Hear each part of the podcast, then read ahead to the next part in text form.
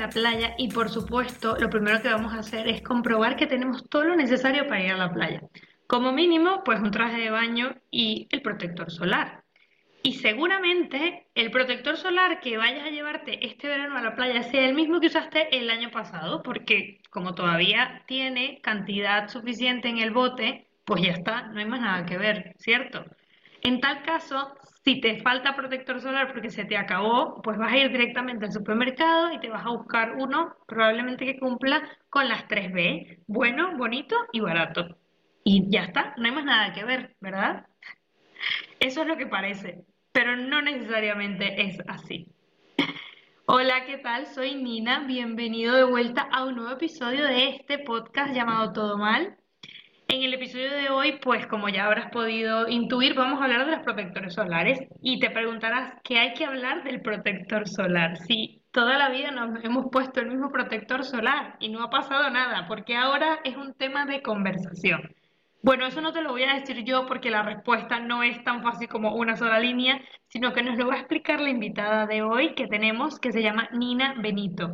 Nina es periodista y es divulgadora y tiene un blog que empezó en su momento a raíz de pues que iba a tener su primer hijo y empezó a investigar lo que tenían los productos de bebés y al final se dio cuenta que había una cantidad de cosas que incluso la misma Unión Europea apuntaba como que no era recomendable colocar en la piel de los bebés, pero los productos de bebé lo tenían.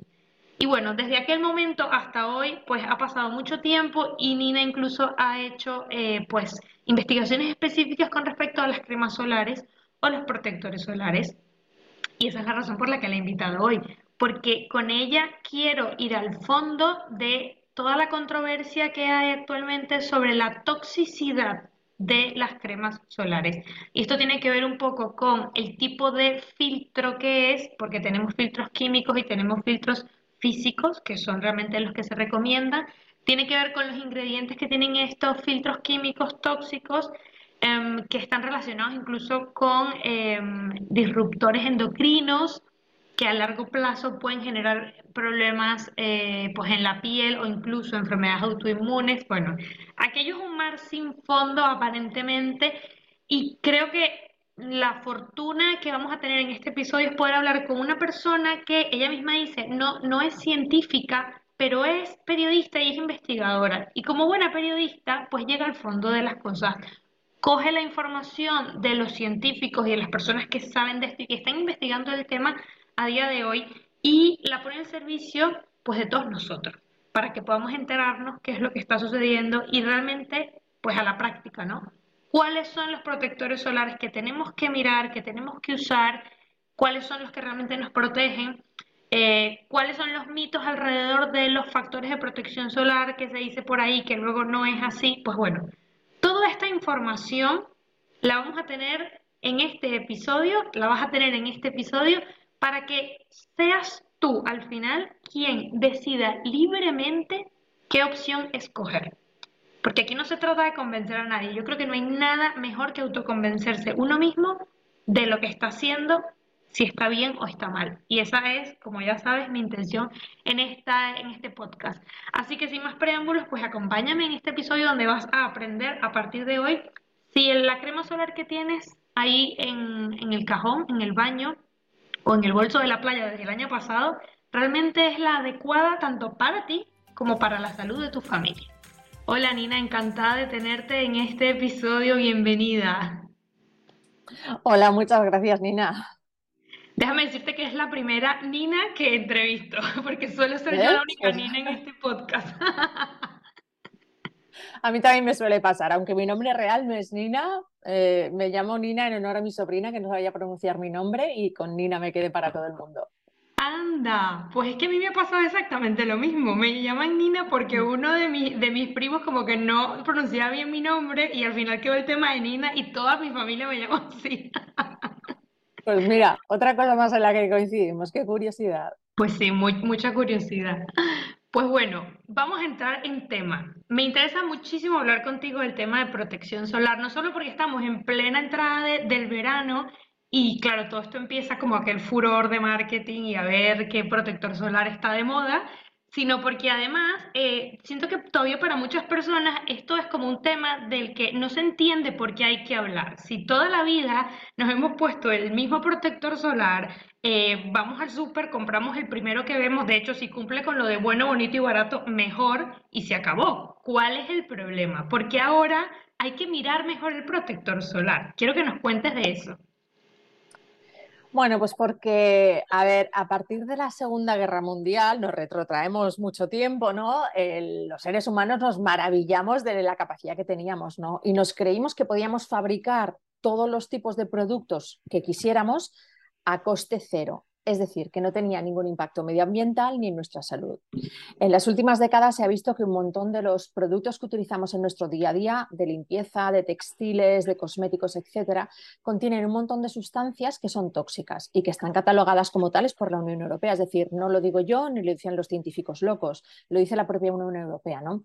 Entonces, ¿qué es lo que ocurre? Pues que estos tóxicos, muchos de ellos se van acumulando, muchos de ellos son disruptores endocrinos que inciden en nuestra actividad hormonal normal. Entonces, van causando muchos problemas. Entre todos esos productos que pueden tener problemas están los solares, que no solo nos afectan a nosotros como, como seres humanos, sino que afectan también al medio ambiente. Entonces, por eso hay que leer mucho más detenidamente la etiqueta. Mm. Ok, pero esto es algo de lo que realmente se empieza a hablar desde hace poco, ¿no? Entiendo, porque no, no, sé si cuando yo estaba pequeña, por ejemplo, estas cosas se hablaban, o yo como estaba pequeña no era consciente de esto, pero yo siento que ahora es cuando realmente se le pone la lupa a ver qué es lo que nos ponemos en la piel, y esto en términos generales, pero bueno, hablando de los solares, pues en concreto con los protectores solares también. Claro, ¿qué ha pasado?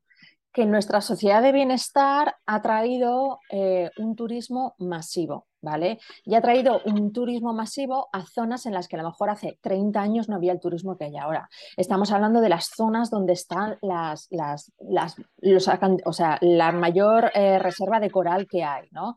Pues toda la zona de Tailandia, toda la zona de Australia, toda la zona de México, entonces eh, Hawái, ¿qué pasa? Que ahí hay mucho coral y el coral es especialmente sensible a los filtros químicos que están en los solares que hemos usado de toda la vida, los que siempre nos han embadurnado nuestras madres. Entonces, eh, ¿qué es lo que está ocurriendo? Que han saltado las señales de alarma. ¿Por qué? Porque los filtros químicos, algunos de ellos tienen una capacidad de matar a los corales, pero a una velocidad mm, alucinante, ¿vale? En un año te puedes cargar eh, una, una, región coralina muy importante. Entonces, ¿qué ocurre? Que ya ha habido muchos estudios que empezaron a decir, oye, ¿qué es lo que está pasando con el coral? ¿Por qué un año el coral está vivo y al año siguiente el coral está muerto? Qué es lo que ha ocurrido. Si las condiciones climatológicas no han cambiado excesivamente, si no ha habido ningún, tiene que ser el factor humano. Entonces han empezado a investigar y han descubierto que determinados filtros químicos que se utilizan en los solares pues tienen esa incidencia de forma muy negativa en la barrera de coral. ¿no? Entonces, a raíz de eso se ha seguido investigando también eh, la toxicidad que tenían seres humanos, ¿no? porque claro, eh, si tú piensas, eh, los seres humanos estamos muy vinculados a la flora y a la fauna, quizá a la flora no tanto, pero a la fauna estamos muy vinculados. Algo que le puede pasar a un animal eh, podemos intuir que nos puede pasar también a los seres humanos. Entonces hemos empezado a averiguar pues, qué es lo que estaba pasando con esos solares que contienen disruptores endocrinos. Mm, ok, o sea que todo ha venido realmente por un tema eh, ecológico, ¿no? De, naturaleza, no, no solamente por mm, efecto en el ser humano, o sea, digamos que esa ha sido la raíz. Sí, lo que pasa es que, a ver, eh, cuando ocurre en el ser humano, como no es una acción-reacción y como no es algo que sea una condición sine qua non, es decir, tú te pones un solar con tóxicos, pero aparte de los solares utilizas ropa con tóxicos, utilizas los polibromados que tienen los dispositivos, o sea, es multifactorial la toxicidad, con lo cual no hay dos personas que estén expuestas al mismo tóxico que tengan la misma reacción. ¿Por qué? Porque cada día estamos expuestos a cientos de tóxicos. Mm. Con la barrera de coral, claro, ha sido algo como mucho más certero, ¿no? Porque sí que ha sido una, conexión mucho más vinculada directamente con esos solares. Entonces yo creo que esto ha dado la pista eh, definitiva porque con los seres humanos es mucho más complicado establecer esa relación causa-efecto. ¿Por qué? Porque hay muchos más factores y porque cuando se hace el análisis de la toxicología solo se hace con un ingrediente, no se hace con el cóctel que tenemos todos los seres humanos. Entonces es más complicado con el ser humano.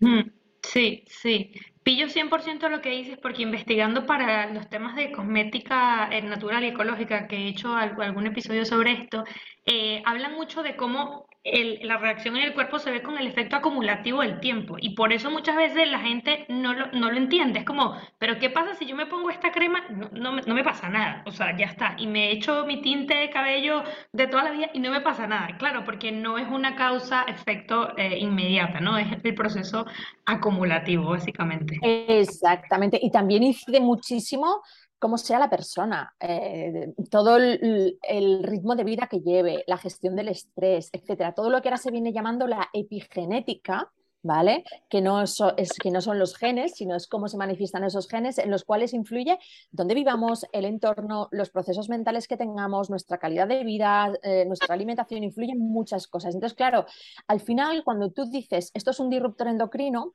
las empresas que producen esos cosméticos con disruptores endocrinos se escudan en el hecho de si fuesen tóxicos, todas las personas que utilizan este producto tendrían este problema, ¿no? Mm. Y eso no es así. ¿Por qué? Porque es multifactorial. Es un poco lo que pasa con el cáncer, ¿no? ¿Cuánta gente conocemos que es súper saludable, que es deportista y tiene un cáncer? ¿Y cuánta gente conocemos que es fumadora, que lleva una vida totalmente insalubre y se mueren a los 100 años en el sofá de su casa, ¿no?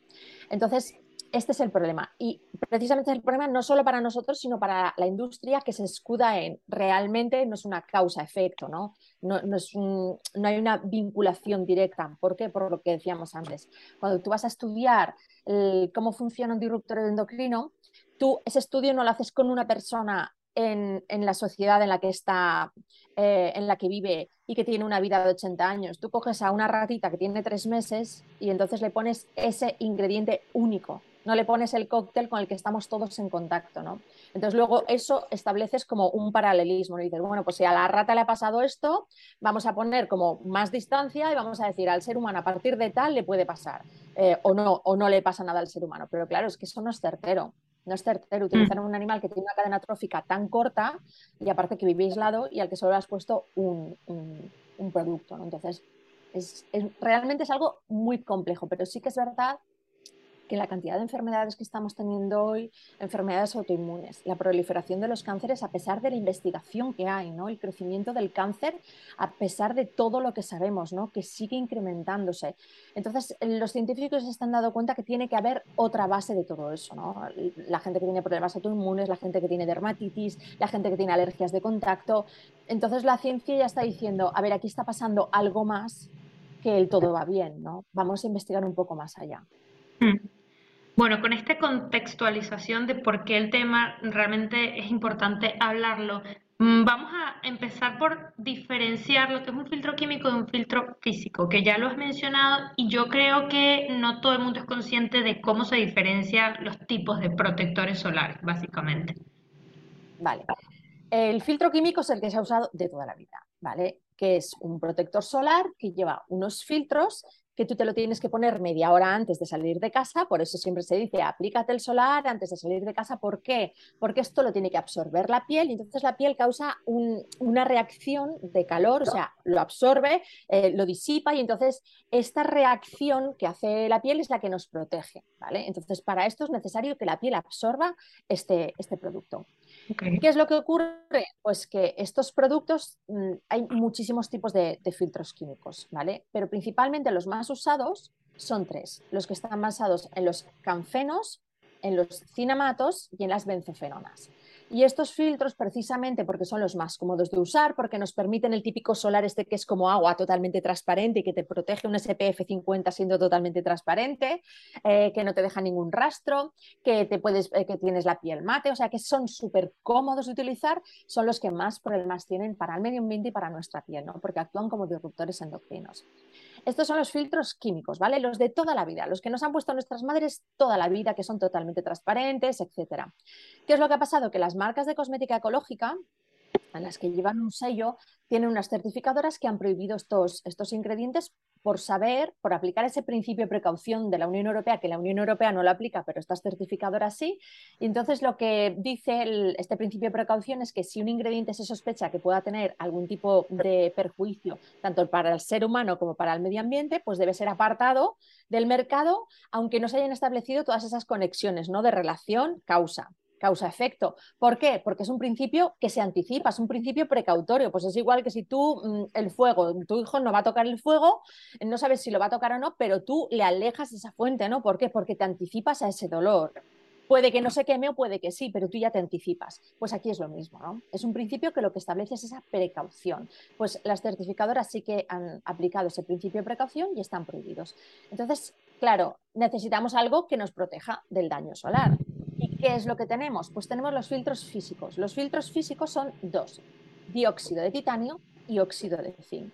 ¿Qué es lo que hacen estos filtros? Estos filtros lo que hacen es como una película fina, fina, fina sobre la piel. Es como si tú tuvieses un millón de espejitos sobre la piel que lo que hace es absorber ese calor lo disipan y reflejan una, gran parte de ellos, ¿vale? Con lo cual tienes una protección que te protege desde el minuto cero. Es igual que si cuando tú te pones las camisetas estas que, venden, que son de factor protección, pues es lo mismo, solo que con una crema. ¿Y qué es lo que te protege? Desde el minuto cero. No te lo tienes que poner antes de salir de casa, porque en cuanto te lo pones es como una magia, ¿no? Te protege directamente. ¿Cuál es la particularidad de estos filtros? Pues que, que son muy blancos. Realmente son partículas minerales que mm. tú las tienes en una alta concentración y lo que hacen es, ese, esa dispersión y ese efecto de rebote, ¿no? Que no te va a afectar a ti los rayos directamente, no penetran en tu piel, es como una barrera. ¿Qué ocurre? Pues que son un poco más blanquecinos y mucha gente pues no les gusta eso de tengo que ir blanco, mm, no me voy a poner nunca morena porque estoy blanca, no, no es cierto, te vas a poner morena, solo que sí que es verdad que dejan un pequeño rastro blanco en la piel. Mm, sí, y esa es una de las causas por las que generalmente se huye ese tipo de, protectores solares, ya no porque si son químicos o físicos, sino porque es que no quiero verme blanca, ¿no? Un tema estético, ya vamos a hablar de eso también. Claro, claro, y también porque ahí los dermatólogos tienen, eh, tienen mucha responsabilidad, es decir, el hecho de que algo sea legal no significa que algo sea beneficioso, eso lo podemos ver en el tabaco, el tabaco es legal, tú puedes fumar tabaco, vas al estanco, compras tabaco y fumas. Puedes fumarte una cajetilla o 50 cajetillas. No está prohibido, no es ilegal, pero no cabe ninguna duda de que todo el mundo sabemos que no es beneficioso, que es muy dañino, ¿vale? Pues hay determinadas sustancias que utilizamos en cosmética, que tenemos en nuestros hogares, que tenemos en nuestra ropa, en los detergentes, etcétera, etcétera, etcétera, que todavía no han sido prohibidas, algunas de ellas han sido limitadas, pero no cabe duda de que la ciencia cada vez va ahondando más y te va diciendo, ojo, que esto es tóxico a la larga. Y ahí los dermatólogos no tienen esa función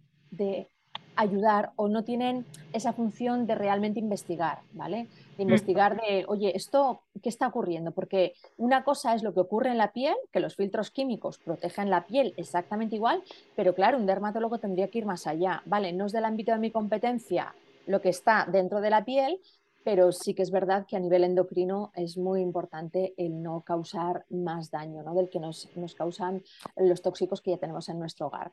Y ahí pues los dermatólogos siguen recomendando pues, los protectores de farmacia, los protectores de supermercado, etcétera, diciendo que bueno, que es mejor protegernos que, que el daño que nos pueda hacer. Obviamente es mejor protegernos porque un quemazo a la larga nos puede provocar un cáncer, pero sí que es verdad que los disruptores endocrinos a la larga nos pueden provocar una cantidad de enfermedades que todavía la ciencia no ha terminado de establecer porque el listado es, es eterno, el listado de enfermedades. Sí, menos mal que has entrado en este punto de, de lo que recomiendan los dermatólogos porque justo era lo que te iba a preguntar. Es posible que muchas personas estén literalmente pensando esto. A ver, yo me fío el que me diga el dermatólogo, el que me diga el pediatra en el caso de los niños, pues ya está, o sea, ¿por qué me lo voy a cuestionar? Y te lo quiero preguntar al hilo de tu propia experiencia, porque entiendo que cuando tú empezaste con tu web de divulgación, también era porque acababas de tener a tu bebé y todo esto empezó a ser algo en lo que no solamente te cuestionabas tú, sino también lo que le colocabas a tu hijo. Entonces, cuéntame un poco cómo ha sido para ti esta experiencia. Pues como tú bien dices, todo nació cuando yo me quedé embarazada. Y bueno, eh, fue un embarazo de riesgo, yo estaba de baja y tenía mucho tiempo. Yo soy periodista y me gusta muchísimo la investigación periodística, ¿no? Y bueno, me puse a investigar, empecé a mirar los productos y decía, madre mía, o sea, es que hay un montón de ingredientes que no, que no comprendo, que no sé, que no entiendo qué significa. Y entonces estaba, empezaba a escucharse lo del tema de los parabenos y yo lo único que buscaba era cosméticas sin parabenos. Y entonces llegué a una hoja de la Unión Europea en la que te ponía que los parabenos, que no había ningún problema con los parabenos, que eran productos totalmente seguros, etcétera. Y luego en un rinconcito te ponía, em, pero bueno, no pongamos productos que lleven parabenos en el área perianal de los bebés porque su sistema inmunológico es muy inmaduro y no sabemos cómo se van a poder deshacer de estos ingredientes.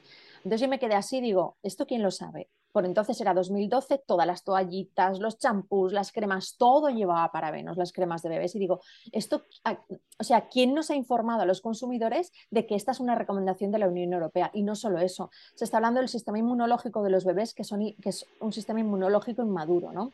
Y que no se va a poder deshacer de esos ingredientes. Pero y la gente que está trasplantada, que sabemos que tiene un sistema inmunológico muy endeble, y las personas que están atravesando un proceso oncológico, que también tiene un sistema inmunológico que está comprometido, a ellas no hace falta informarles. Entonces cogí un cabreo tan grande, tan, tan grande, de que la Unión Europea, por un lado, nos dijese, no pasa nada con los parabenos, pero no se lo pongamos a los bebés porque su sistema inmunológico no va a saber cómo deshacerse de ellos. Y dije, esto lo tengo que compartir, y esto tengo que decírselo a la gente. Entonces de ahí nació un blog en el que empecé a hablar de todas estas cosas que yo iba averiguando eh, que nos decía la Unión Europea, es decir, no me lo sacaba de la manga, no me lo había dicho un científico, mm, yo qué sé, de estos apocalípticos, no, lo decía la propia Unión Europea y esto no nos informaban los medios de comunicación, ¿no? Entonces yo yo cuando hice periodismo, yo me metí a periodismo porque yo realmente creo que los periodistas tenemos un deber con la sociedad. O sea, no es un derecho el que nosotros informemos, y, no, no, no, es un deber que tenemos con la sociedad. Y los ciudadanos tienen el derecho a estar informados de las cosas que le afectan y no tanto de las cosas que los políticos se quieren decir los unos a los otros y de tonterías que no van a ningún lado, que es lo que tenemos actualmente en los medios de comunicación, cosas que no nos inciden en nuestro día a día, pero no nos informan los medios de comunicación de las cosas que sí que nos pueden incidir, como la cantidad de tóxicos que nos rodean. ¿no? Mm. Y en este proceso en el que te empezaste a dar cuenta de esto, ¿tuviste algún encuentro con tu médico, con el pediatra, en el que les decías, oye, he encontrado esto, voy a dejar de usar tal cosa, y ellos iban realmente como que en contra de lo que tú estabas diciendo o no te entendían? No, yo me acuerdo cuando, cuando yo empecé con todo esto, claro, yo no tenía el conocimiento que tengo ahora y yo me acuerdo que yo iba a la consulta al ginecólogo y yo veía pues las típicas muestrecitas estas que nos daban a las mujeres embarazadas y tal, y yo ya veía que, que ahí había alguno de los ingredientes que yo empezaba a conocer y decía, madre mía, pero era algo que, que no, no, puedes cuestionar, es decir, ni siquiera lo puedes decir, mm. porque es algo que como es legal, si tú dices que esto no es saludable, es como, como que eres una persona con menos credibilidad, es una persona a la que cuestiona muchísimo más y es una persona que te dice, no, es que, buah, es que, a ver, es que siempre hay gente magufa, gente que no cree en la ciencia, gente que no, precisamente yo donde me apoyo es en la ciencia y en estudios científicos y en gente que lleva estudiando esto durante 40 años. Es que yo no me estoy apoyando en un científico loco, yo me estoy apoyando en gente que lleva 40 años y que son una de las personas más importantes a nivel mundial en tema de disrupción endocrina. Pero ¿qué pasa? Pues que luego tenemos pediatras, farmacéuticos, etcétera, que son muy mediáticos y que van diciendo todo lo contrario. Ostra, vete a la persona que lo está estudiando. Es decir, si yo me voy a mi endocrina, mi endocrina puede estar más o menos reciclada, puede saber más o menos. Pero si yo me voy a las personas que en estos momentos están estudiando el sistema endocrino, que están haciendo estudios e investigaciones sobre el sistema endocrino, creo que tiene una voz más autorizada que mi endocrina, que a lo mejor acabó la carrera hace 20 años y para ella el concepto de reciclaje es eh, me voy a un congreso pagado por, estos por, por, esta farmacéutica, ¿no? Que ya sabemos que una farmacéutica o pagado por la Coca-Cola o pagado por yo qué sé, no van a decir nada malo, ¿no? Entonces es un poco todo esto, pero son cosas de cajón, son cosas que, que sabemos y que tenemos súper claras que, no, que hay muchísimos tóxicos y que, y que cada vez más son los científicos que lo están diciendo, pero falta que los médicos apoyen eso. Falta médicos valientes que apoyen eso de forma abierta. Yo conozco un montón de médicos, un montón de pediatras, un montón de farmacéuticos que apoyan estas ideas y que apoyan estos, estos estudios científicos, pero que no pueden decirlo abiertamente Entonces es, una pena que todo esto no se pueda decir de forma abierta y que sobre todo los medios de comunicación estén informando de todo lo contrario. Igual que las revistas de moda, del todo, va bien consumir estas marcas porque, porque me están pagando la publicidad. Si es que ese es el problema. Ya, sí, es verdad. Esto cuando estás un poco metida en el medio, en tu caso periodismo, yo en el marketing, esto lo, lo pillas, lo ves todo el rato, todo el rato lo ves y no te fías ¿no? de, de estos temas. Pero es verdad que para el común denominador no llegas como a esa profundidad.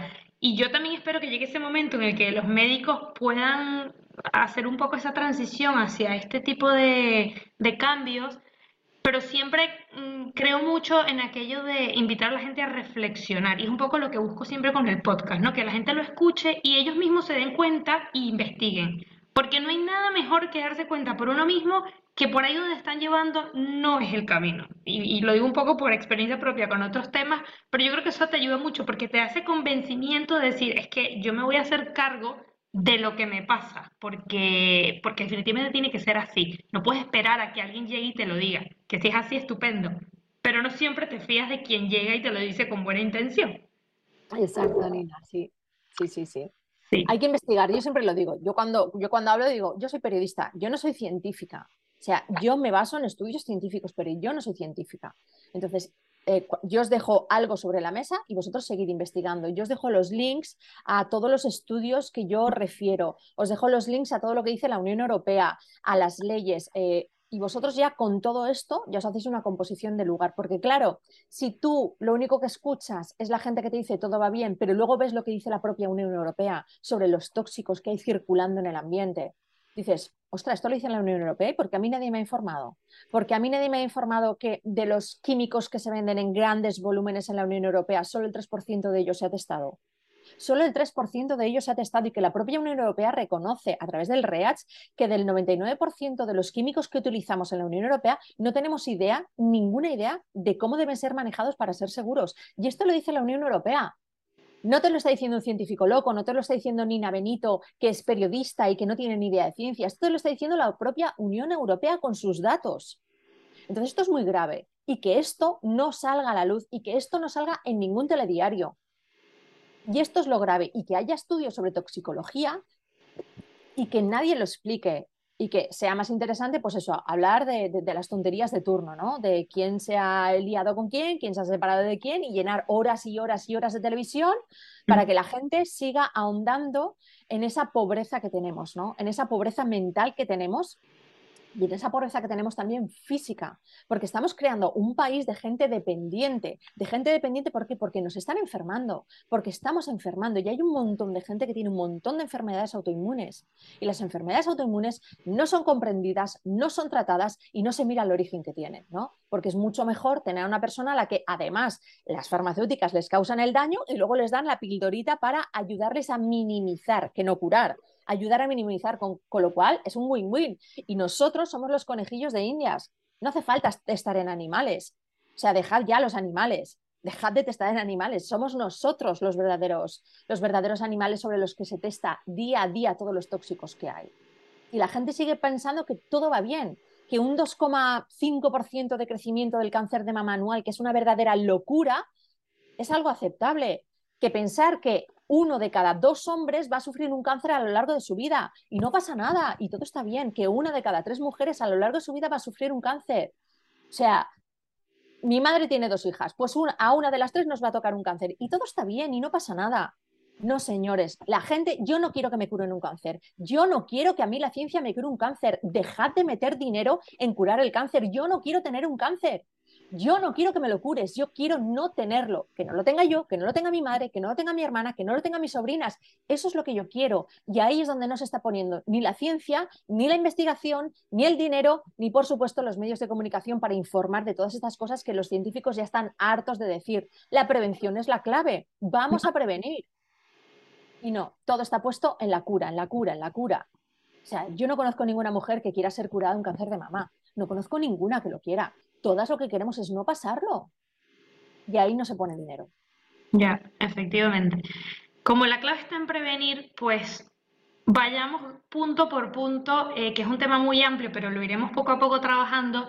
de cuáles son realmente estas eh, causas como, o, sí, las razones como muy poderosas que, que tú misma lo, lo, has descrito en uno de tus, de tus artículos, de por qué realmente el tema de usar estas cremas solares con filtros químicos, pues realmente es muy perjudicial para la salud. Y uno de, los primeros, que de hecho ya lo has mencionado, es lo de los disruptores endocrinos, ¿no? O sea, para una persona que no tiene ni idea de esto, ¿qué significa que algo puede ser un disruptor endocrino, ¿no? Que afecte endocrinológicamente el cuerpo.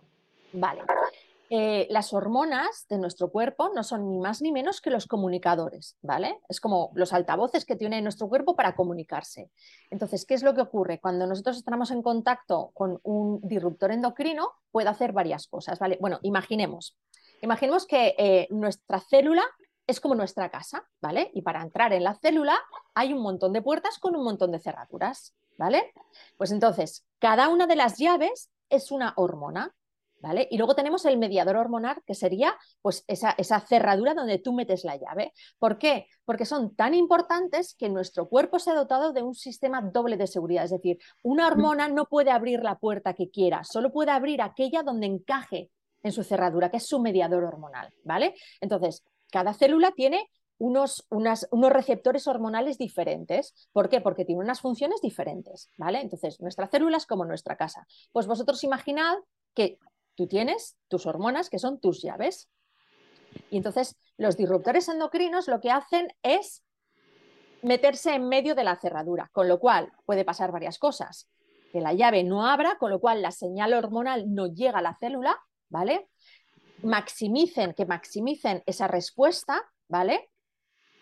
Y entonces, ¿qué es lo que pasa? Pues que se da esa señal a nuestra célula de una forma más amplia de lo que debería ser que se dé de una forma más pequeña, ¿vale? Porque imitan nuestra llave, porque son iguales que nuestra llave, ¿vale? Entonces, ¿qué pasa?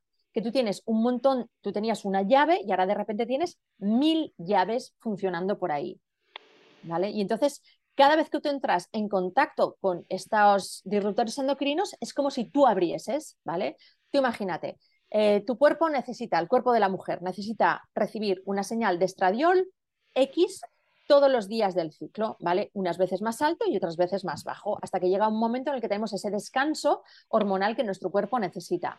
Cada vez que tú te pones un producto que imita a los estrógenos, es como si tú le estuvieses diciendo a tu célula, dándole esa información, es como si estuvieses accionando esa llave. La célula no se lo va a cuestionar, es como un ordenador. La célula no va a decir, no, esta señal ya me la has dado antes. No, la célula va a volver a reaccionar porque las células son obedientes solo obedecen las órdenes, no se cuestionan de dónde vienen esas órdenes.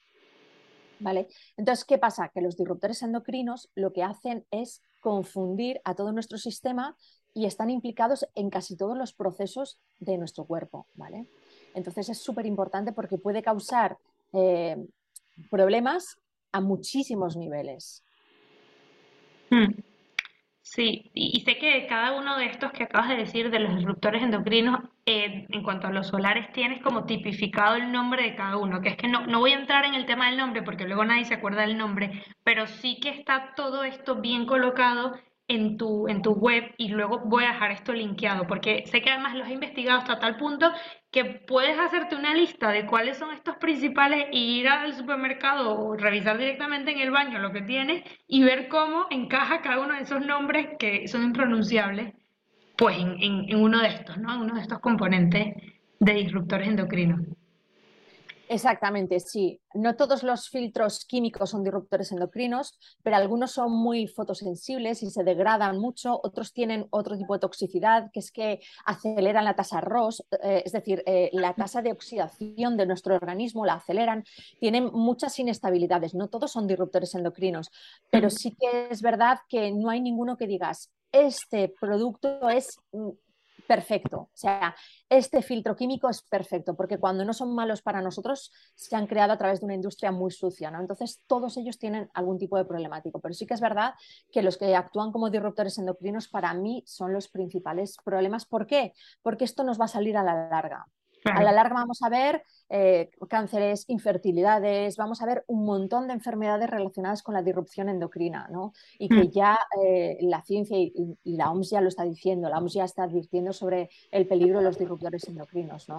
Lo que supone para, para el desarrollo del cerebro infantil, lo que supone para el desarrollo eh, sexual tanto de hombres como mujeres y muchísimas otras implicaciones, sobre todo el tema del cáncer, del diabetes, diabetes obesidad, etcétera, etcétera, etcétera. Mm, sí, sí.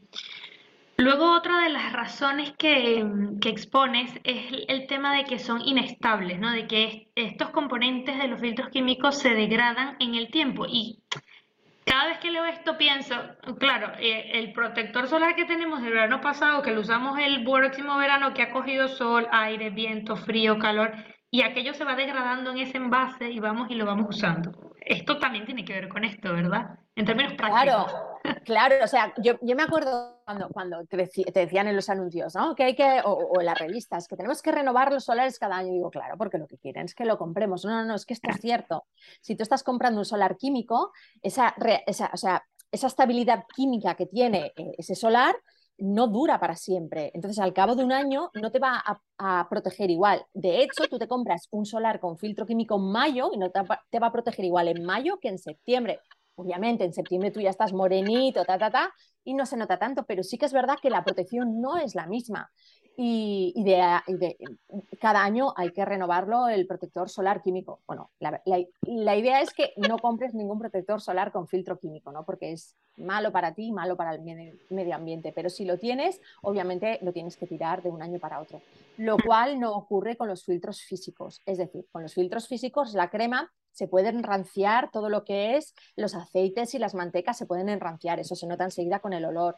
Eh, si lleva antioxidantes, los antioxidantes sí, van a perder esa capacidad, esa eficacia, ¿no? Se va a ir degradando un poco más, pero lo que son los filtros físicos, que son el dióxido de titanio y el óxido de zinc, son minerales. Eso no se degrada, eso no se pierde, eso no se va. Eso va a seguir protegiéndote, vamos, por los restos. Lo que sí que es el resto de la fórmula sí que se va a ir degradando, ¿no? Pero lo que es la protección no se va a ir. Mm. O sea que incluso eh, la duración es mayor, podríamos decir, de los filtros físicos si tú abres un protector que te compraste en eh, el, año pasado y te abres un protector ecológico y todavía huele bien, no se ha enranciado, es que eso todavía está bien protegido, ¿vale? Entonces, a lo mejor no tiene la capacidad antioxidante que tenía al principio, pero la de protección ultravioleta A y ultravioleta B sí que la va a tener, ¿no? Mm, mm. Me gusta que hayas mencionado lo de que estos son minerales, porque para también hacer el apunte, lo que llamamos filtro físico también se conoce como eh, protector solar o crema solar de tipo mineral, ¿es cierto? Claro, porque son minerales lo que, llevan. Las partículas son minerales. Dióxido de titanio es un mineral y el óxido de zinc es otro mineral. Por eso se llaman filtros físicos. ¿Por qué? Porque son físicos, no reaccionan químicamente, ¿vale? Y se quedan a flor de piel. Y luego minerales, ¿por qué? Porque son minerales, ¿no? Perfecto. Vamos a hablar del siguiente punto, que es el que tiene que ver con eh, la protección de un protector, valga la redundancia, frente a los rayos eh, UVA o UVB. y hagamos una distinción de, o sea, o diferenciar cuál es cada uno, porque yo creo que también esto es un poco como la gente dice, sí, sí, me protege de este, de este, pero a, mm, veces no sabemos ni siquiera explicar cuál es la diferencia entre uno y otro.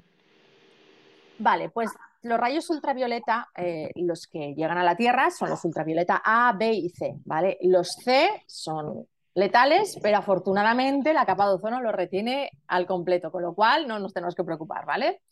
Eh, luego tenemos los ultravioleta A y los ultravioleta B.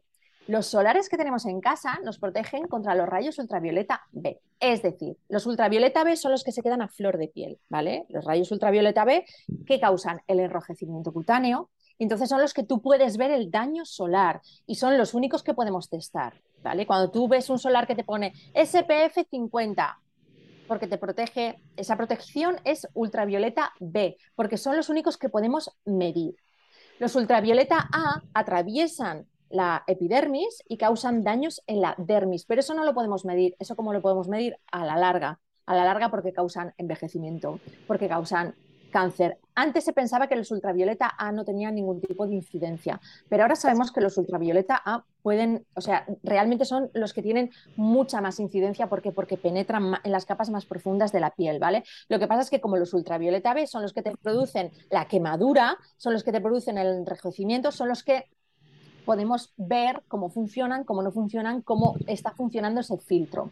Entonces la Unión Europea lo que dijo es, bueno, eh, pues vamos a hacer que el protector solar que tú tienes, como mínimo, tenga un tercio de la protección ultravioleta A de la B, ¿vale? Por ejemplo, vamos a ponerlo fácil. Si tú tienes un SPF 30 de protección ultravioleta B, ¿vale? Que es el SPF solo mide la B, tendrás que tener garantizada un SPF 10 de protección ultravioleta A.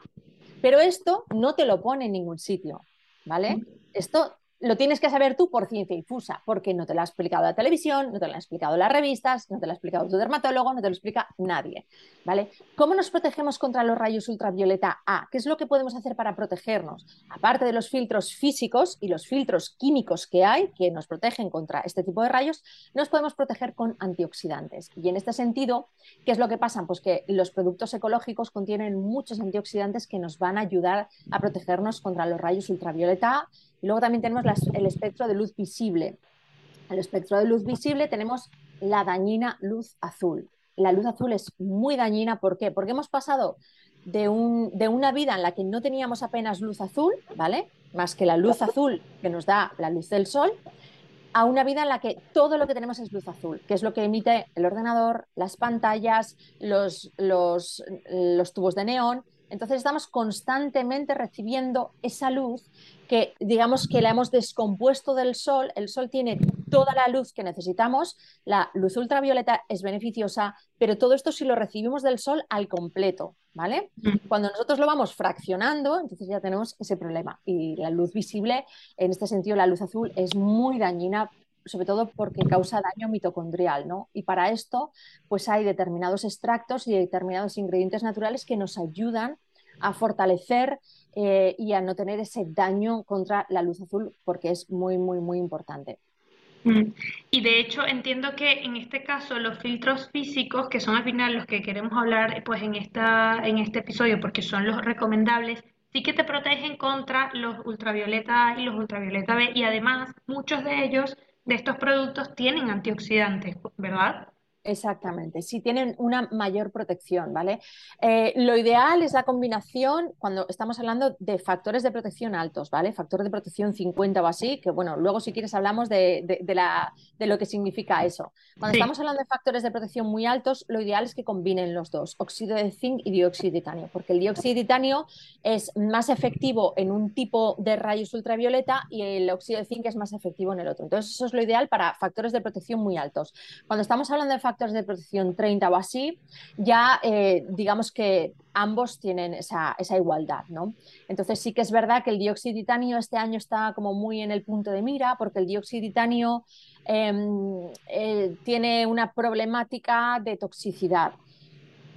Ha sido prohibido eh, a nivel interno, como, colorante. Ya sabéis que el dióxido de titanio es un colorante que es el blanco nuclear, que se ha utilizado durante muchísimo tiempo para blanquear yogures, nata, leche, surimi, todo lo que es blanco, blanco, blanco en la industria alimentaria, pues muchas veces tenía este dióxido de titanio y ya la, la IARC, que es la organización que se encarga de hacer los estudios, es una, es una parte de la OMS que se encarga de hacer estudios sobre el cáncer, ya ha determinado que el óxido de zinc, el, perdón, que el dióxido de titanio es cancerígeno, sobre todo en su formato nanoparticular.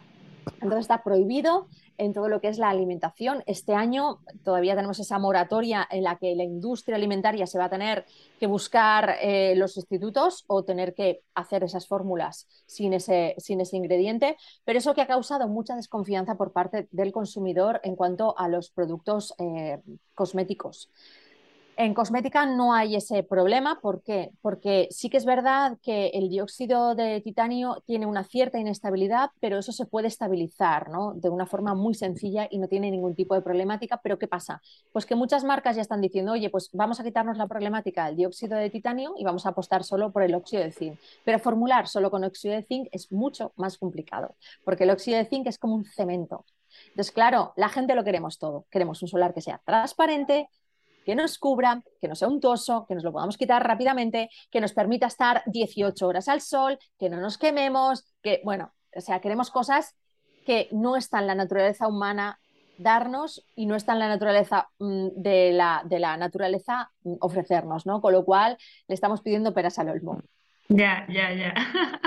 Bueno, la verdad que por lo que voy escuchando, tenemos que quitarnos un poco esta, esta idea de que el protector solar tiene que ser un cosmético también, ¿no? Porque es que si queremos en efecto todo, o sea, que me dé color, que me dé brillo, que me dé el bronceado, que me dé el, glow, que me dé tal, bueno, a ver, que lo que quiere es que te proteja. Entonces ya por ahí mmm, cubramos ese, esa parte de momento y luego seguro que la tecnología llegará hasta un punto en el que serán mejores, pero bueno. Eh, centrémonos en que por lo menos lo que te estás poniendo en la piel no te está generando un problema de acumulación a largo plazo. ¿No? Exactamente, exactamente. Y muchas veces cuando la gente va al dermatólogo porque tiene alergia al sol, te dice, tengo alergia al sol, me, me expongo al sol y me salen ronchas, me salen granos, me pica la piel, tal. Todo esto, eh, en la mayoría de los casos, está relacionado con los filtros químicos de los solares. Conozco un montón de gente que tenía alergia al sol, que se exponía al sol y le salían, y le salían rojeces, le salían granos, bueno, le picaba todo. Dejó de utilizar los filtros químicos, empezó a utilizar solares ecológicos y en dos años ya no tiene ningún tipo de alergia y se puede exponer al sol sin ningún tipo de problemática. Esto es interesante, es verdad. Mm, he escuchado mucho eso de tengo alergia al sol y como que nunca he entendido bien a qué se debe. Y ahora que me dices esto, pues claro, tiene todo el sentido. Claro, mi hermana, mi hermana la tenía, mi hermana eh, iba a, la playa y se ponía, madre mía, le salían abones de, granitos, le picaba y, y, era terrible. Y cuando empecé yo con el tema ecológico, claro, pues ella también se metió en el mundo ecológico y todo esto, hoy en día no tiene ningún tipo de alergia al sol. O sea, mm. no, es alergia al sol, era alergia a los solares realmente, pero claro, como la gente es cuando se expone al sol, le dirá, los dermatólogos dicen, no, es que tienes alergia al sol. No tiene sentido tener alergia al sol, ¿no? Entonces, entonces lo más probable es que sea esa alergia a los rayos, o sea, a los filtros químicos de los solares. Claro, claro. Y luego además eh, me viene ahora a la mente que ha empezado también desde hace unos años todo el tema de este miedo al sol y, ya el solar no es solamente algo que usabas cuando realmente ibas a la playa y sabías que ibas a estar pues un montonazo de horas ahí como un camarón, sino que es que es para usarlo todos los días, a todas horas, qué miedo el sol, qué miedo el sol. Y es como, a ver, que hay una parte del sol que, que sí que tenemos que recibir, de los 15 minutos al día, sin protección, o sea, creo que también nos hemos convertido como en un eh, una especie de esto, pues pura luz azul, como has dicho, eh, no recibimos sol de ningún tipo, estamos todo el rato con protectores solares y este uso continuado, pues también es lo que al final te va generando más reacciones. Claro, a ver, nuestra naturaleza, ¿vale? O sea, nuestro ADN, nuestro, nuestro cuerpo sigue viviendo en las cavernas.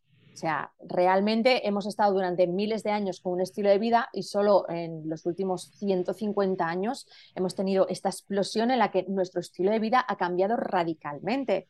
No vivimos con los usos solares, ya tenemos luz de noche, mm, de día podemos tener oscuridad, o sea, no vivimos con el sol. El sol es necesario para la vida, pero ¿qué es lo que pasa? Que lo que hemos hecho es crear un sistema totalmente innatural. Lo que no puede ser es que estemos expuestos a la luz azul 300 días al año y luego los dos meses de verano salgamos y nos queramos ir a la playa a tostarnos durante 12 horas al sol. Así no funciona. O sea, nuestro cuerpo está acostumbrado a recibir la luz del sol desde la primera luz del sol hasta la última y luego quedarse en la oscuridad y tener la luz de la lumbre, que es lo que hemos hecho durante miles y miles y miles y miles de años. Y nuestro ADN se ha forjado para eso para estar viviendo en esa sintonía. Ahora lo que hacemos es totalmente innatural y es lo que nos está matando. O sea, el causante de los cánceres y del daño solar y de todo lo que nos está ocurriendo no es el sol en sí, es los usos que hacemos de la luz en general y del sol. No es normal que nosotros nos vayamos a las 11 de la mañana a la playa y que estemos hasta las 8 de la tarde y queramos no quemarnos. No es normal. ¿Por qué? Porque nosotros no hemos preparado la piel durante todo el año, no hemos ido recibiendo luz. Yo, por ejemplo, yo no utilizo solar. Yo lo utilizo para testar el solar. Yo vivo en el campo y yo durante todo el año salgo. Salgo a ver las plantas, salgo a regar el huerto, salgo por la mañana, salgo a última hora de la tarde. Yo tengo luz natural todo el día. Entonces yo, si me voy a ir a la playa, una rara vez que me vaya a la playa, ¿vale? Aparte de que me voy cuando no hay una mayor exposición, vale, pues me pongo el solar, pero yo de normal no necesito utilizar solar. ¿Por qué? Porque mi cuerpo poco a poco va produciendo esa melanina que necesitamos, ¿vale? Entonces, eh, no es normal los usos que tenemos solares. ¿Qué es lo que pasa? Que esto nos está causando un grave problema. El hecho de que nosotros queramos ponernos filtros solares los 365 días del año, eso significa que nosotros el sol que es vida y el sol que necesitamos, lo estamos eliminando de nuestra vida. Estamos exponiéndonos durante todo el día a una luz azul que es muy dañina y luego estamos bloqueando lo bueno que nos trae el solar desde primera hora de la mañana. No, señores, no. O sea, lo que no vamos a hacer es la barbaridad de irnos a la playa a las 11 de la mañana hasta las 8 de la tarde. Pero lo que sí que necesitamos es salir a las 9 de la mañana, a las 10 de la mañana sin ningún tipo de protección solar. Sin ningún tipo de protección solar. Por la tarde, vamos a ir por la tarde al sol, a ver anochecer, a las 8 de la tarde sin ningún tipo de protección. Pero tenemos que ir saliendo y cubrir todas esas franjas horarias y no protegernos de la luz del sol como si eso fuese, Dios mío, me va a dar el sol y soy un vampiro. Porque eso lo que nos está haciendo es que nuestro cuerpo no pueda sintetizar la vitamina D. Para sintetizar la vitamina D no te hace falta 10 minutos y ya está. No, vamos a ser serios. Realmente nuestro cuerpo se ha forjado así, de estar al sol durante mucho tiempo. Entonces, ahora lo que está estamos dándole la vuelta a todo y eso no va, no va a tener buen fin, no va a tener buen fin. Entonces yo lo que siempre recomiendo es, vale, utiliza un solar para irte a la playa, obviamente para no quemarte, pero tú tienes que recibir luz del sol sin ningún tipo de protección todos los días, todos los días del año, ¿vale? Sí, sí. Esto todavía quedó mucho más patente cuando estuvimos tanto tiempo confinados, ¿no? En pandemia, que luego muchos empezó a salir sobre el tema de la vitamina D, muchísimas personas empezaron a testar la vitamina D que tenía y todo, por supuesto, eh, porque tal como has dicho tú, pues estábamos tan metidos en las cavernas que ni siquiera nos daba la luz del sol. Y luego también el otro componente que tiene que ver con, con una de estas razones que seguimos hablando es que al final los filtros químicos pues no te dejan sintetizar la vitamina D, porque también conocía muchos que decían, yo me pongo a la ventana pues a tomar esos 15 minutos de sol, pero estaban bañados en, protector solar de filtro químico, o sea que al final es que no estás haciendo nada. Claro, claro. Por eso eh, es, importante lo del tema de los filtros físicos. ¿Por qué? Porque si tú te pones un filtro químico y luego vas a salir a, tomar el sol, pues realmente esa síntesis de la vitamina D no va a ser exactamente igual. O sea, no basta con que aquí te dé el sol y ya está, ¿vale? Entonces, eh, sí que es importante eh, tener esa exposición solar a todas las horas. Es decir, eh, no te expongas al sol a las 12 de la mañana, que es cuando más está. No, los días nublados también nos da el sol, no nos va a dar calor, pero también nos va a dar el sol. Vamos a aprovechar todo esto, obviamente con cabeza, con cabeza. No nos podemos exponer en pleno mes de agosto una hora a las 12, no, ponte a las 9 de la mañana, a las 8 de la mañana. Esos rayos son oro.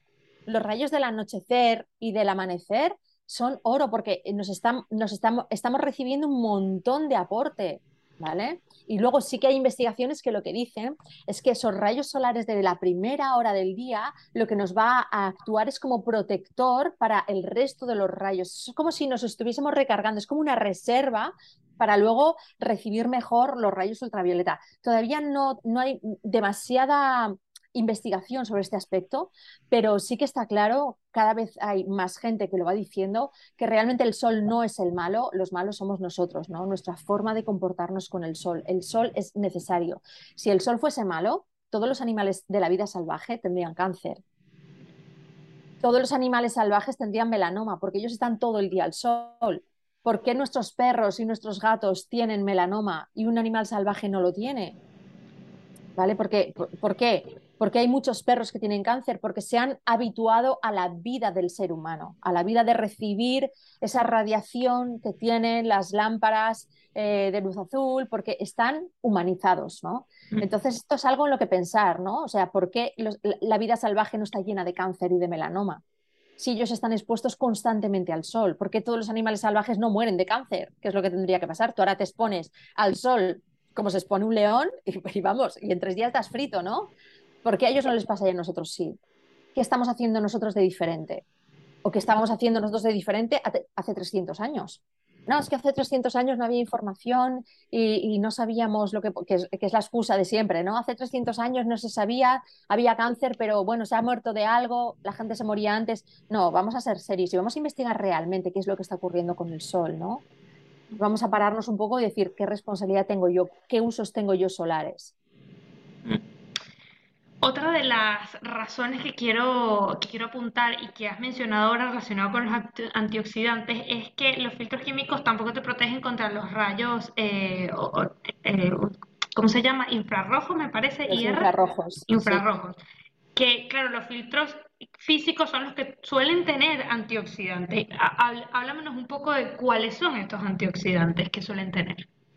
Vale, pues a ver, eh, la luz eh, infrarroja es la que nos da el calorcito, ¿vale? Es la que nos hace notar el calor del sol.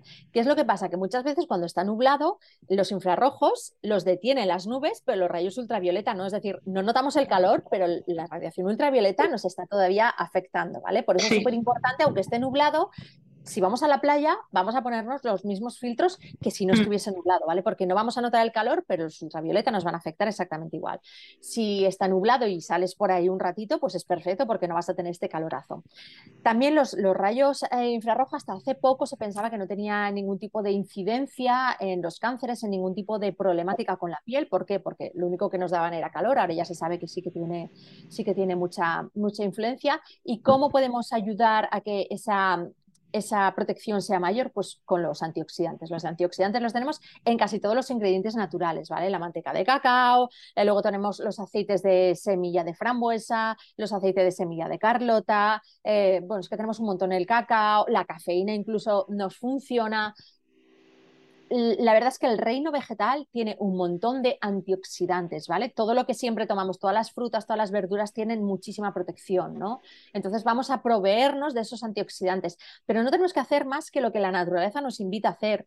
¿Qué es lo que tenemos nosotros en verano? ¿Qué frutas son las que tenemos en verano? Tenemos frutas que son muy acuosas y que además tienen mucho contenido en vitaminas. Son frutas muy rojas, ¿no? Son frutas que tienen muchísimos antioxidantes. ¿Por qué?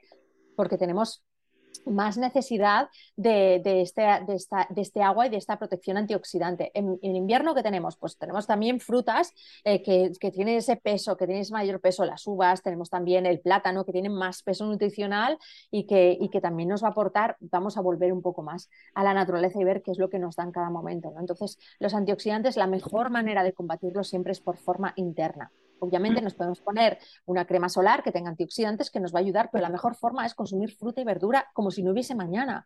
Estamos en la mejor época para consumir fruta. Consumamos fruta para almorzar, para merendar, para comer, siempre, constantemente. ¿Por qué? Porque va a ser una fuente de antioxidantes, nos va a dar hidratación y nos va a hacer que nuestro bronceado no solo no nos quememos, sino que además nuestro bronceado dure más y sea más bonito, ¿no? Mm.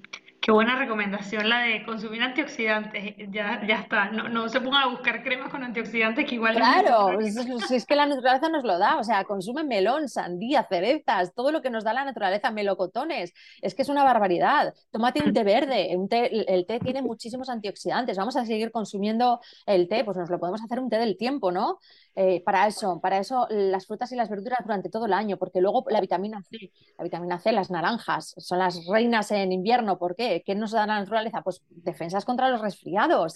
Si es que no tenemos más que volver a lo que nos ha mantenido vivos durante milenios. Si es que mm. estamos aquí porque durante miles de años la naturaleza nos ha permitido seguir vivos, porque la naturaleza nos da lo que nuestro organismo necesita, ¿no? Sí, sí. Oye, vamos a ir al último de, las, de, las razones que estábamos revisando, que ya hemos hablado un poco de esta, pero es que quiero que menciones eh, el caso concreto de por qué en Hawái se han prohibido el uso de filtros químicos relacionados con la destrucción de la barrera de coral y del plancton. Y quiero hablar de este tema en concreto porque a veces esto la gente lo escucha y dice, bueno, sí, mm, como que no lo ven concreto en nada. Dicen, ah, sí, sí, sí. Pero es que realmente hay casos ya que se están viendo donde es que no está permitido porque han detectado un daño serio. Sí, sí, sí. De hecho, no solo en Hawái, que Hawái fue el primer estado que prohibió estos filtros, porque claro, en Hawái la barrera coralina Hawái no existiría sin esta barrera de coral. Entonces, para ellos es vital todo esto y por el turismo que reciben. Pero también se ha prohibido en muchas zonas de Tailandia, donde también reciben mucha afluencia de turismo, y también en, unas en algunas zonas de México. ¿Por qué? Porque ya se sabe que el coral es extremadamente sensible a estos tóxicos, sobre todo a los que están relacionados con eh, la disrupción endocrina, es decir, en principio tendríamos dos de ellos, que son las benzofenonas. Las benzofenonas las tenemos en un montón de productos eh, cosméticos. Lo tenemos, por ejemplo, en muchos esmaltes de uñas, lo tenemos en los solares, lo tenemos en muchos protectores de cabello, ¿vale? Y lo conoceremos porque pone en, el, en la composición pone benzofenone con pH, benzopenone guion y un número. Benzofenone 3 es uno de los más conocidos, ¿vale? Entonces, estas benzofenonas se ha demostrado que causan la muerte del coral, pero así de rápido. Entonces, claro, en, en estas zonas que son tan sensibles al coral, que necesitan el coral para seguir viviendo, pues se han prohibido, son las primeras donde se ha prohibido y no puedes entrar con un solar que contenga estos ingredientes, ¿vale? Y otros, y otros de los, de los de los ingredientes que también afectan al coral son los cinamatos. De todos ellos, el más conocido es etilexil metoxicinamate, ¿vale? Está en muchísimas cremas solares, en muchísimas faciales con protección solar, lo utilizan un montón de grandes marcas y también es muy problemático para el medio ambiente, ¿vale? Porque eh, tengamos en cuenta que el coral es como esa primera barrera, pero luego detrás del coral está todo lo que es la flora y la fauna marina, que también tiene este problema con estos filtros químicos que son intensamente tóxicos. Y claro, y si es tóxico para la flora y la fauna, que no va a ser tóxico para nosotros, ¿no? Entonces sí hay muchísimas investigaciones. De hecho, la Unión Europea lo que pasa es que está escondido. La Unión Europea ya te recomienda que no utilices filtros químicos, pero está escondido. Tienes que ir a buscarlo específicamente. Tienes que saber dónde está esto. Y también te recomienda que no utilices nanopartículas, pero tienes que ir a buscarlo. La Unión Europea no te lo va a poner en un anuncio. Tú no pones eh, Unión Europea y te aparece directamente, no utilice esto, tampoco está en, las revistas. ¿Por qué? Muy fácil, porque si a mí me está pagando una farmacéutica que tiene filtros químicos y me está pagando muchos miles de euros, yo no puedo decir que esto la Unión Europea no recomienda su uso. Entonces mm. es algo que es muy, es muy polémico y no va a llegar a buen puerto porque no van a renunciar a ese dinero. Entonces hay que ser valiente y hay muy pocas empresas que sean valientes y que tengan esta decisión de yo no quiero vender estos tóxicos o yo voy a informar de esto. ¿no? Yo no conozco ningún medio de comunicación que haya informado de estas cosas. Mm, yo, yo tampoco, pero bueno, a, ver si, a, ver si, si encontramos uno, una respuesta. Oye, vamos a hacer una, recapitulación un poco em, pensando desde el punto de vista de, bueno, a ver, si tuvieras que dar como tres pautas, tres claves a una persona que quiere comprarse un buen solar de ahora en adelante, uno de filtro físico, eh, tres o cuatro cosas que tendría que ver más allá de saberse nombres concretos como los que has mencionado, que bueno, esto yo sé que viene un poco con el tiempo, que al principio es como mucho para, para digerir, pero bueno, algunas pautas, ¿no? De busca que tengan esto, esto y esto, o fíjate de estas y estas marcas que ponen tal cosa. Claro, el tema de las marcas además este año se ha venido complicando por un tema de las nanopartículas que ha salido recientemente. Mm. Entonces, bueno, es que es un tema muy complejo el tema de las nanopartículas porque la Unión Europea obliga a que se avise que un solar lleva nanopartículas ¿vale? Esto, la ley de 2013, pero sin embargo luego salió una recomendación de la propia Unión Europea, de la Comisión, eh, diciendo que, bueno, que hasta un 49% eh, las marcas no tenían que informar que llevaban nanopartículas, que no se consideraba que llevaban nanopartículas. Es decir, tú cuando vas a comprar el filtro solar, el dióxido de titanio o el óxido de zinc, tú puedes elegir el tamaño de la partícula que quieras. Cuanto más transparente sea, más pequeña será la partícula, hasta que llegará un momento en que será nanopartícula. Esta nanopartícula eh, sí que es cierto que está, está, revestida, lo que yo le llamo hacer el Ferrero Rocher, está revestida con, con, silicio. Pero no es menos cierto que no sabemos esto cómo se va a gestionar en nuestra piel, ¿vale? Porque no es, un, no es una partícula en sí, es una partícula recubierta y no sabemos estar este, este, este, recubrimiento, cómo va a poder ser gestionado, si se va a deshacer, si lo vamos a metabolizar, si no lo vamos a metabolizar, etc. Entonces, ¿qué es lo que pasa? Que muchos de los solares de los que hemos estado hablando durante estos 10 años nos hemos dado cuenta que llevaban nanopartículas. Entonces, nosotros lo que estamos pidiendo es a las marcas con las que hemos colaborado que nos manden una documentación en la que se especifica que no contiene nanopartículas ni siquiera en hasta ese 49% que le permitiría a la Unión Europea no poner que lleva nanopartículas, ¿vale? Entonces, tenemos muy pocas marcas que nos hayan confirmado que esto es así. Por lo tanto, mm, ahí es un poco más problemático. Cada consumidor que ya tiene que ir a la marca en cuestión y preguntarle, oye, tenéis nanopartículas, pero claro, como la Unión Europea te recomienda, o sea, no hace falta que lo digas, pues puedes tener un 30% de nanopartículas y decir, no, no contiene nanopartículas. ¿Por qué? Porque la Unión Europea te lo permite. Entonces es mm. un poco, para mí ha sido muy decepcionante descubrir que un montón de marcas que decían que no llevaban nanopartículas llevan nanopartículas. Para el consumidor también esto es un escollo, porque si ya lo tiene complicado para decidir, pues al final lo que dicen es, mira, si ya tiene nanopartículas, pues me quedo con el filtro químico. No, vamos a apostar siempre por un filtro físico, ¿no? De marcas que tengan, que tengan ya esa constatación de que no tienen, no tienen ningún tipo de problemática. Sí, sí. Bueno, sé que tienes un ebook que has sacado donde tienes muchísimas marcas, pues con este review, ¿no? Con esta reseña de porque pues tienen dentro de sus características, dentro de sus ingredientes, pues recomendados, ¿no? Como para poder aplicarse y que en efecto son todos de filtro físico. Entonces, ese puede ser una buena referencia para que la gente lo vaya, lo vaya a ver. Eh, también tienes muchos artículos donde explicas muy bien esto y reseñas de marcas también, porque yo misma las he visto, o sea que eso también es una guía estupenda. Y luego, bueno, si tuviera que, que resumirlo también con el tema de, de los ingredientes, buscar que tengan pues un poco esta combinación entre eh, dióxido y, titanio, o, óxido de zinc y dióxido de titanio. Em, y la certificación ecológica entiendo que también ayuda. Sí, la certificación ecológica lo que nos va a decir, no nos va a decir si tienen nanopartículas o no, porque están permitidas, pero ya nos va a dar una base en la que ya sabemos que no hay disrupción, no hay disruptores endocrinos, no hay tóxicos, no hay ingredientes que sean perjudiciales para nosotros. Entonces, para mí una certificadora ya nos permite tener un grado de fiabilidad muy grande, ¿no? ¿Por qué? Porque la Unión Europea, así como sí que ha certificado todo lo que es el tema de la ganadería y de la agricultura ecológica, no ha querido entrar en el tema de la cosmética. Entonces, esto lo han hecho unas certificadoras privadas, pero sí que es verdad que esas certificadoras privadas son muy potentes y están haciendo las cosas bastante bien, excepto en el tema de las nanopartículas que para mí han pinchado bastante porque han hecho más caso del mercado, de lo que quería el mercado, que es un solar transparente, obviamente, si la partícula es más pequeña va a ser más transparente, que de lo que realmente eh, es, necesario en, una certificación, que es aplicar ese principio de precaución. Para mí las nanopartículas no serían admisibles de ninguna manera. En el en ebook tenéis un montón de información sobre cómo protegernos del sol, sobre cómo saber cuál es el SPF que yo necesito, porque muchas veces tú te aplicas una crema SPF 50 y luego dices, me he quemado con mi crema SPF 50, ¿por qué? O sea, ¿qué es lo que significa un SPF 50? Entonces hay un montón de información y un montón de recomendaciones, ¿no? Lo que hice eh, con ese ebook fue eh, reunir toda la información y toda la documentación que yo tenía en todos estos años y hacerlo en un ebook que además tiene un diseño muy bonito, pero para que la gente no tuviese que leerse los 50 artículos de la web, ¿no? Pues lo tienen ahí todo súper resumidito y además tienen las recomendaciones de los solares. Sí, sí, tal cual. Oye, ya que has hablado de lo del SPF, sí quería entrar un poco en esto. Hay algunos mitos, bueno, hay muchísimos mitos, pero cogí algunos así con pinza y me parece que el del SPF es importante hablarlo porque mm, creo que no tenemos muy claro qué significa un SPF 50, un, un, SPF 30, etcétera, con respecto a pues el fototipo también que tienes de la piel, ¿no? Vale. El SPF es una medida de tiempo.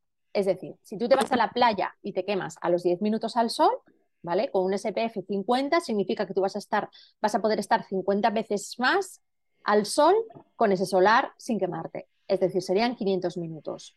Pero eso, si nos aplicamos lo que las normas Colipa, la Colipa es la patronal, digamos, de la, de la, cosmética, eh, lo que las normas Colipa establece. Es decir, que para un adulto sería unos 35-40 gramos de solar por aplicación tú te compras un solar de 100 mililitros y ese solar te dura para dos aplicaciones y media. Wow. Es decir, a la gente a la que el solar le dura todo el verano, tú no te estás aplicando un filtro 50, tú te estás aplicando un filtro 8, 9. Con lo cual, si tú lo que dices es, yo me quemo a los 10 minutos, voy a multiplicarlo por 50, son 500 minutos que puedo estar sin quemarme, eso no es cierto. ¿Por qué? Porque esta, esta, forma de testar se hace con una cantidad brutal de solar que nadie se pone. Yo no me pongo esa cantidad de solar, pero claro, yo sé que no me estoy aplicando un filtro 50. Pero claro, mm. tú ves eso de, ay, yo es que necesito, yo necesito un filtro 50 porque sin un filtro 50 me quemo. No, es que tú te puedes aplicar un filtro 15 y no pasa nada, pero te tienes que aplicar la cantidad que toca. Si tú te aplicas un filtro 50 y haces un pump y con un pump te pones todo el brazo, no te estás aplicando 50. Mm. ¿Vale? 50 es 35 o 40 gramos de solar por aplicación y cada dos horas repites. Wow. Esto, si lo viéramos en una mano, es como, o sea, llenarte toda la palma de la mano más o menos Claro, la, prueba se hace, se coge un centímetro, bueno, se coge un trozo grande de piel, ¿no? Pero lo que se aplica es en cada centímetro cuadrado un mililitro. Realmente esto es como mm, cojo un mililitro de la piretal de los niños o de cualquier medicamento, lo pones con solar y lo pones en un centímetro cuadrado. Realmente es un, es inviable. Entonces, esto luego lo extiendes, yo con ese mililitro, lo que yo me pondría, ese 50 que me cubriría ahí, yo solo extiendo y lo llego a extender hasta aquí. Hmm.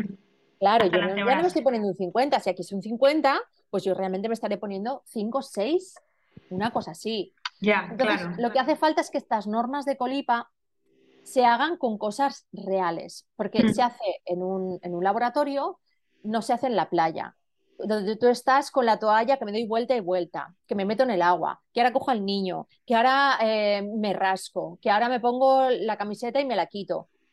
No se hace de una forma real se hace en, un laboratorio donde se pone eso, se da los rayos ultravioleta y se dice, pues mira, a esta persona le hemos causado el eritema mínimo solar eh, en tantos minutos. Pues esto es un SPF, 15, 10, 20, 50, lo que sea.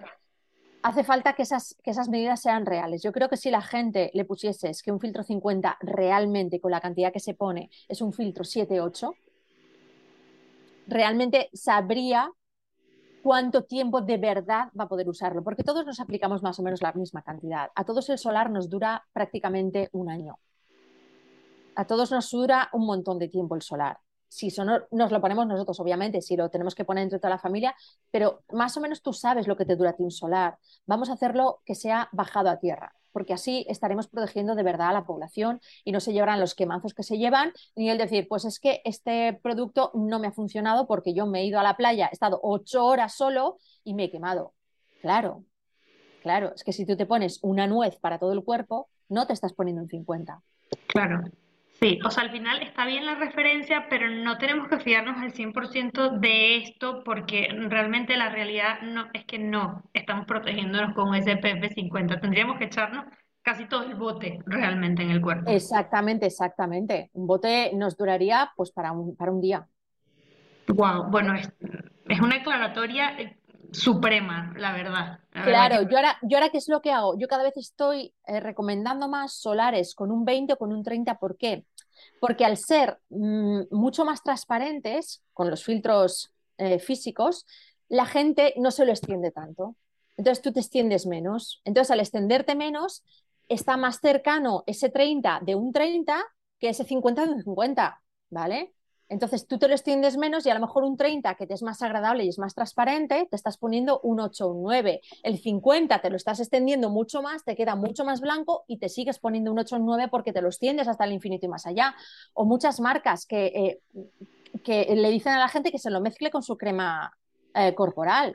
No, hombre, es que si se lo mezcla con su crema corporal ya no se está aplicando un 50, hay que explicarlo todo. Claro. Si tú te mezclas, claro, te lo, estás diluyendo, pero mm. es como todo. O sea, es como decir, una cucharada de sal, una cucharada de sal diluido en cuánto. Si es una cucharada de sal en un vaso así, va a estar salado. Si es una cucharada de sal en un lago, pues no se va a notar. Pues mm. lo mismo, lo mismo con el solar, ¿no? Tenemos que tener esa, esa, proporción de, filtro para, que, para poder hablar con propiedad, ¿no? Tiene mm. que estar con esa concentración.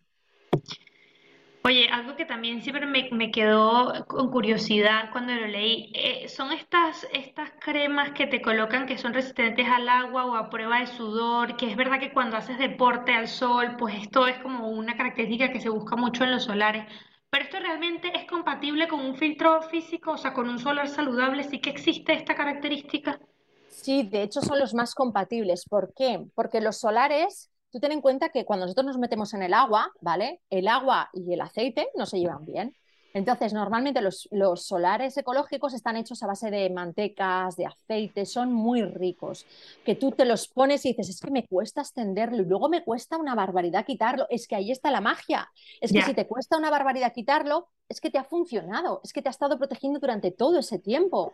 ¿Vale? Entonces, ¿qué pasa? Que muchos de ellos son muy mantecosos y tú lo notas, tú lo notas, tú te das un chapuzón, obviamente luego si te secas con la toalla te tienes que volver a aplicar, ¿no? Pero tú te das un chapuzón y tú notas como las gotitas se van quedando en la piel porque es como si tú tuvieses una capa de manteca y de aceite, entonces te protege muy bien, te protege mucho más que los que son muy mates.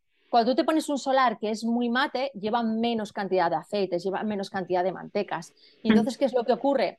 Que es más fácil que esos filtros se vayan desprendiendo, se vayan disolviendo, ¿vale? Con el contacto al agua. Pero si tú te pones un filtro que dices, es que esto me cuesta extender este solar, eso es mágico, sobre todo para los bebés.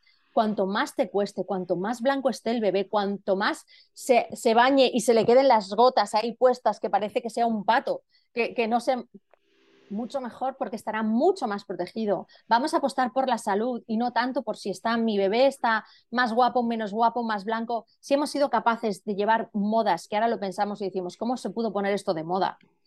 Y no tenía nada que ver con la salud, vamos a poner de moda ir blancos a la playa. Vamos a poner de moda ser pequeños fantasmas. ¿vale? ¿Por qué? Porque eso va a ser sinónimo de salud para nosotros y de que estamos cuidando al medio ambiente. Yo cada vez que, veo a un niño en una piscina que va tan blanco como mi hijo, yo sonrío porque digo, ostra, esos papás están haciendo lo mejor por su hijo y lo mejor por el medio ambiente, ¿no? Vamos a apostar por eso y no vamos a quedarnos en la superficie de, es que a mí me gusta ir transparente y me gusta estar... No tiene sentido. Mm. Buena reflexión, buena reflexión. Oye, nos quedan dos minutos de episodio. Te quiero hacer la última pregunta con la que cierro cada episodio, que esta va a estar difícil porque aquí hay mucho, mucho, que es, ¿cuál crees tú que es el peor todo mal con respecto al tema de la protección solar? Uf, pues yo creo que el peor todo mal somos nosotros. Lo que estábamos hablando un poco antes, ¿no? Eh, lo de pretender que un solar químico sea igual que uno físico y que tengo muchas mamás que, me dicen es que mi hijo adolescente no quiere llevar este solar. Eso me parece que estamos fracasando como sociedad. Cuando nosotros tenemos unos hijos adolescentes que empiezan a decir, eh, yo mi hijo no quiere ponerse este solar porque va blanco y preferimos que opte por un solar químico que sabemos que está lleno de tóxicos para nosotros y para el medio ambiente porque a nuestro hijo le va a ser más fácil socializar con eso, estamos fallando en algo como sociedad, ¿no? Cuando estamos primando la belleza frente a la salud, estamos fallando pero estrepitosamente. Entonces yo creo que lo que tendríamos que hacer es un ejercicio de introspección y de pensar qué es lo que estamos primando y qué es, lo, qué es el mensaje que le estamos dando a nuestros hijos. Entonces yo creo que esto es lo más importante y que decidamos cuál es nuestra prioridad, cuál es nuestra prioridad, ¿no? Y que en base a ello estemos informando a nuestros hijos y les, y les demos eh, toda la, información que necesiten y que sepan que no hay otra elección. Wow, qué poderoso, sin duda, sin duda. Al final lo que hemos dicho, con todo esto tienen la información para que todo el mundo lo sepa, lo investigue, lo vea por sí mismo, lo reflexione y lo lleve a la acción. Y ya está. Exactamente. Exactamente, sí, la información es vital. Y parece que hay como, como una especie de intención de que realmente las cosas que son importantes para, para nuestro día a día no, no nos lleguen, ¿no? de aquello que nos podría marcar un poco una diferencia, más allá de la subida de la luz, de la subida de la gasolina, de todas las cosas que, que siempre, pues no, como, como tu, tu, propio podcast, ¿no? Del todo mal, ¿no? De siempre insistir en que todo está mal, de que todo va mal. Vamos a dar información a la gente para que se empodere y para que pueda cambiar su vida, ¿no? Porque sí que es verdad que conforme tú vas eliminando los tóxicos de tu vida ocurren varias cosas. En primer lugar, que dejas de comprar, porque la forma de evitar los tóxicos no es haciendo, sino dejando de hacer, dejar de comprar, dejar de consumir tanto, con lo cual te vuelve, tu vida se vuelve mucho más minimal. Ya no, no te interesa tanto ir de tiendas, no te interesa tanto eh, comprar moda tóxica, porque sabes que detrás también esconde una injusticia, no te interesa tanto el comprar cosmética tóxica de la que te, te hablan en los grandes almacenes. Entonces, tu vida se va haciendo como más minimal, ¿no? Y te vas empoderando y sabes que además estás haciendo algo de forma activa. Dejas de ser un paciente, dejas de ser una persona que está a la espera, dejas de ser una persona pasiva y empiezas a ser una persona activa en pro de su salud y de la salud de su familia, ¿no? Y entonces todo esto lo hacemos como, pues gracias a la información, ¿no? Porque lo que siempre digo, que sin información eh, no podemos hacer una elección libre, solo es un espejismo, no tenemos libertad de elección, es una ilusión. Necesitamos esta información y esta información te la doy yo. No, yo te doy una base y tú sigue investigando. No te quedes con lo primero que te digo y quédate con lo que a ti te vibre. ¿no? Y siempre que tengamos muy en cuenta que muchas veces pensamos en lo mal que estamos haciendo las cosas y no pensamos en las cosas buenas que estamos haciendo. ¿no? Vamos a felicitarnos por cada pequeño paso, porque si ahora de repente alguien que haya escuchado este podcast dice, madre mía, es que lo estoy haciendo todo mal, eh, quiero tirarlo todo, mm, eh, lo he estado, intoxicando a mis hijos, no, vamos a felicitarnos por haber llegado aquí, por haber empezado a informarnos y por haber empezado a empoderarnos, ¿no? que siempre, siempre viene bien tener esa felicitación y esa medallita porque vivimos una sociedad en la que siempre se nos señala todo lo que hacemos mal y no lo que hacemos bien. Mm, tal cual, 100%. Además que creo que lo importante es comenzar por algo. yo lo he contado otras veces desde mi propia experiencia yo no llegué a un punto en el que usaba cosas tóxicas y al día siguiente no usaba nada. Empecé poco a poco. Ya está. Y eso es lo importante, comenzar. Porque de verdad es que te vas dando cuenta con la forma como te sientes que lo estás haciendo bien, que, estás en lo correcto. Y eso te ayuda a continuar. Sí, sí, la verdad es que sí, la verdad es que te, te, incentiva, ¿no? Sobre todo cuando tú tienes algún tipo de problema, cuando tienes alguna enfermedad autoinmune, cuando tienes algo y ves que tienes mucho espacio de mejora, eso es súper importante para la mente, porque nos hemos acostumbrado a ir al médico y que nos digan, no se puede hacer nada o tómate esta pastilla. Pero cuando tú sabes que tienes mucho espacio de mejora y que lo tienes que hacer por ti misma, wow, eso lo cambia todo, eso lo cambia todo. Que tú sepas que vas a dejar de esperar y vas a empezar a actuar, eso es un cambio importante, ¿no? Y a nivel de, de salud, con la cosmética ecológica tenemos mucho, con el tema de los tóxicos de la alimentación, es que tenemos mucho por hacer y lo tenemos que hacer nosotros porque el Estado no está preocupado por estas cosas y los gobiernos hemos visto que tampoco están preocupados por todo esto, ¿no? Tal cual, tal cual. Lo decíamos al inicio y con esto hacemos el cierre del episodio. Efectivamente, no hay nada mejor como tomar nosotros las riendas de lo que realmente eh, es nuestro bienestar. Además, una palabra que me encanta y que está eh, no, hay un solo concepto, que el concepto cada uno lo, arma y lo forma en función de lo que cada persona necesita. Y eso solamente lo sabe cada quien, descubriéndolo poco a poco. Exactamente. Nina, qué buena esta conversación. Me ha encantado muchísimo hablar contigo de todo este tema. Te agradezco un montón por haber estado aquí y por toda la información que compartes en, tu, en tus canales y en tus redes, que la voy a dejar, por supuesto, para que todos te empiecen a seguir también. Muchas gracias, Nina. La verdad es que ha sido un honor, ha sido una entrevistadora maravillosa y me ha gustado muchísimo estar, estar aquí contigo hoy. Muchas gracias. Pues estoy segura que nos veremos pronto para seguir hablando de más temas como estos que hay que seguir informando. Siempre que tú quieras. Un besito. Gracias. Chao, chao. Antes de que te vayas, quiero decirte dos cosas. La primera, que todas las notas y menciones de este episodio las tienes en todomalpodcast.com. La segunda, que si aún no estás suscrito al canal de YouTube, pues déjame decirte que todo mal, porque al darle clic al botón de suscribirte y a la campanita recibirás siempre una notificación cuando haya episodio nuevo. Y bueno, ya que estamos aquí, una tercera, que si te ha gustado mucho este episodio o si crees que hay alguna pregunta que me he dejado por fuera, déjala en los comentarios y me aseguraré de que le llegue a nuestro invitado para que te responda. Una vez más, muchas gracias por estar aquí y nos vemos pronto en un próximo episodio.